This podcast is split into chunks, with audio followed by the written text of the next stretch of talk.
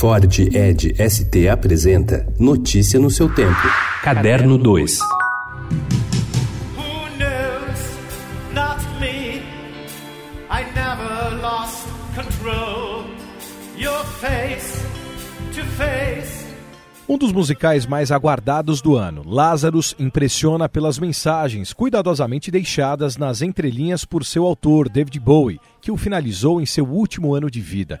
Escrito por Bowie pelo dramaturgo irlandês Enda Walsh, o espetáculo se inspira no romance O Homem que Caiu na Terra, publicado por Walter Tevis em 1963, cuja versão para o cinema, rodada em 76, teve o cantor como protagonista. Trata-se da vida atormentada de Thomas Jerome Newton, um alienígena que viaja para a Terra para salvar seu planeta, ameaçado pela falta de água. O musical estreia na sexta-feira, inaugurando um novo espaço, o Teatro Unimed em São Paulo. As apresentações seguem até o dia 27 de outubro.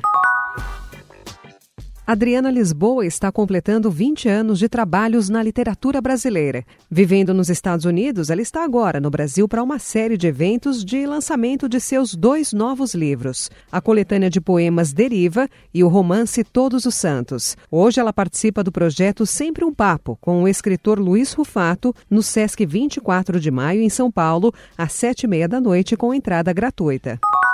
O primeiro filme sobre o cartunista, empresário e escritor Maurício de Souza será contado pelo diretor da Globo, Pedro Vasconcelos. E Maurício já fez seu primeiro pedido, só não pode ser chapa branca. O cartunista, inclusive, sugeriu a Vasconcelos que procure por suas ex para incrementar o roteiro. O diretor ainda não sabe quem fará os papéis de Maurício de Souza, criança, jovem e adulto, mas sonha com a voz do ator Tony Ramos para amarrar toda a história do criador da Turma da Mônica. Notícia no seu tempo. É um oferecimento de Ford Edge ST, o SUV que coloca performance na sua rotina até na hora de você se informar.